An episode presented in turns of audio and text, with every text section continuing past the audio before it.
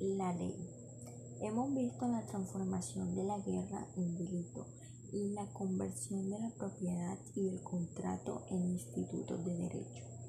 Depende lógicamente de un mandato y el mandato supone un jefe que lo pronuncie. Pero este es un esquema demasiado vago para quien quiera comprender, así en forma rudimentaria y sumaria, como lo hace el derecho. Hemos visto también que el mandato se forma con el precepto y con la asunción, pero queda por saber cómo y cuándo se forma. El mandato debe estar formado antes de que surja el peligro de una guerra. El mandato no puede ser específico y concreto, es decir, dirigido a aquellas personas respecto a las cuales se manifiesta el peligro no puede estar formulado en cambio sino de forma hipotética o general. Se comprende que cuanto más progrese una sociedad y con ella va a progresar el derecho. Tanto así que se multiplican el número de las leyes. La comparación entre un código moderno o aún con un sistema de códigos modernos pone en evidencia esta multiplicación que consigo trae que ni siquiera los juristas están en condiciones de conocer todas las leyes. Solo se conoce una parte de ella y es algo que muchas personas ignoran. Continuamos con el juicio. El problema del derecho, sin embargo, no se agota con la formación de mandatos y en particular de las leyes. El proceso de cognición, a su vez, según el significado de esta misma palabra, sirve para conocer en materia penal si uno ha cometido o no ha cometido un delito y por tanto debe o no ser castigado. Finalmente, con el proceso de ejecución, se tiende a poner en práctica la ley. Esto es a modificar las cosas de manera que quiere la ley. Pero eso a diferencia del proceso de cognición que se resuelve en un decir según la fórmula romana. El proceso de cognición se cierra con el dictamen de una sentencia, la cual no es más que un conjunto de palabras. El juicio sugiere naturalmente la figura de un juez, en quien la ciencia del derecho reconoce cada vez más como un órgano elemental del derecho. El Estado. Hemos visto que el derecho sirve para ordenar la sociedad. La idea del orden se resuelve en la idea de la estabilidad. El caos esencialmente es inestable entre la sociedad en desorden y la sociedad ordenada hay la misma diferencia que entre un montón de materiales y un edificio. La idea de derecho y la idea del Estado están por tanto íntimamente relacionadas. No hay estados sin derecho ni derecho sin Estado. Cabe aclarar que el Estado y el derecho no son lo mismo como algunos lo señalan. El Estado es la estabilidad de la sociedad que se conforma por diferentes órganos. Continuamos así con la comunidad internacional. El llamado derecho internacional no es todavía verdadero y propio, como lo es el derecho interno. Es un derecho que se está haciendo, no es un derecho ya hecho. Un feto no es todavía un recién nacido. Por eso la experiencia de este en hacerse tal como se está, tal como se está realizando ante nuestros ojos es preciosa a fin que podamos percatarnos de cómo nace el derecho. La jurisprudencia. Hemos escuchado en estas conversaciones nacer el derecho de la semilla de la moral caída en la tierra de la economía. nacer y crecer hasta convertirse en un árbol majestuoso. El fruto que ese árbol está destinado a producir se llama justicia. No hay duda de que el derecho y la justicia no son la misma cosa. Hay una relación de medio a fin. Derecho es el medio y la justicia es el fin. La justicia es la condición de la paz.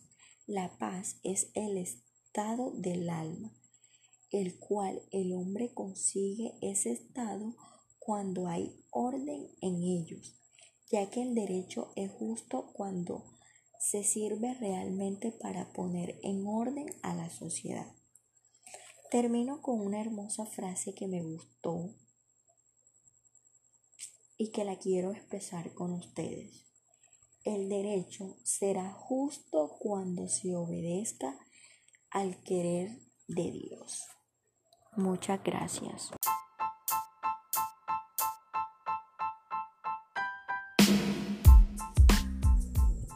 La ley. Hemos visto la transformación de la guerra en delito la conversión de la propiedad y el contrato en institutos de derecho depende lógicamente de un mandato y el mandato supone un jefe que lo pronuncie. Pero este es un esquema demasiado vago para quien quiera comprender, así en forma fragmentaria y sumaria, como lo hace el derecho. Hemos visto también que el mandato se forma con el precepto y con la asunción, pero queda por saber cómo y cuándo se forma. El mandato debe estar formado antes de que surja el peligro de una guerra. El mandato no puede ser específico y concreto, es decir, dirigido a aquellas personas respecto a las cuales se manifiesta el peligro. No puede estar formulado en cambio sino de forma hipotética o general. Se comprende que cuanto más progrese una sociedad y con ella va a progresar el derecho. Tanto así que se multiplican el número de las leyes. La comparación entre un código moderno o aún con un sistema de códigos modernos pone en evidencia esta multiplicación que consigo trae que ni siquiera los juristas están en condiciones de conocer todas las leyes Solo se conoce una parte de ella y es algo que muchas personas ignoran. Continuamos con el juicio. El problema del derecho, sin embargo, no se agota con la formación de mandatos y en particular de las leyes.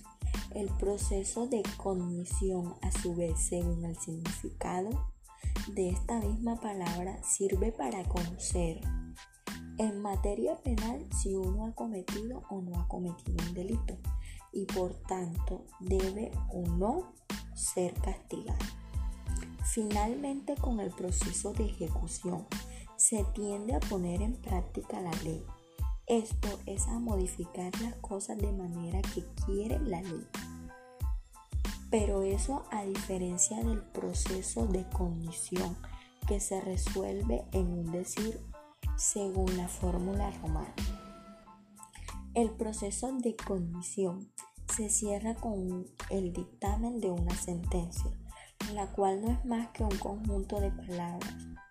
El juicio sugiere naturalmente la figura de un juez, en quien la ciencia del derecho reconoce cada vez más como un órgano elemental del derecho. El Estado. Hemos visto que el derecho sirve para ordenar la sociedad. La idea del orden se resuelve en la idea de la estabilidad. El caos esencialmente es inestable. Entre la sociedad en desorden y la sociedad ordenada hay la misma diferencia que entre un montón de materiales y un edificio.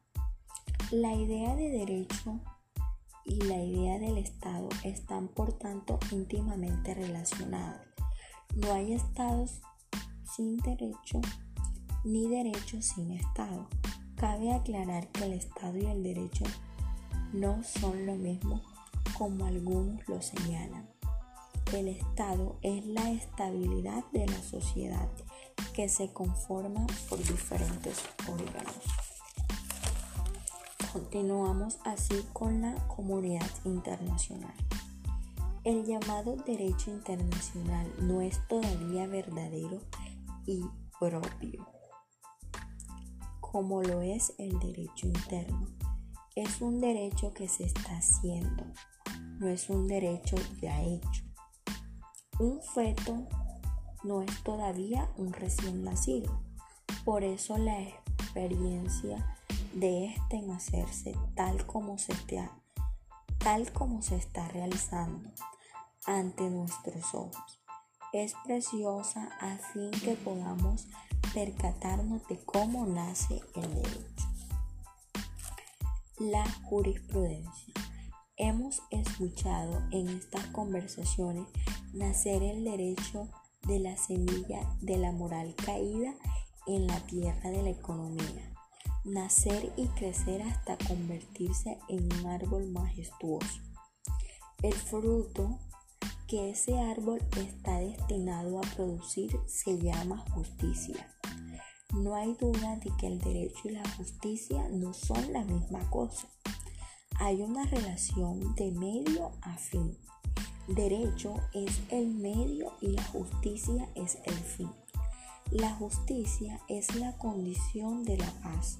La paz es el estado del alma, el cual el hombre consigue ese estado cuando hay orden en ellos, ya que el derecho es justo cuando se sirve realmente para poner en orden a la sociedad. Termino con una hermosa frase que me gustó y que la quiero expresar con ustedes. El derecho será justo cuando se obedezca al querer de Dios. Muchas gracias.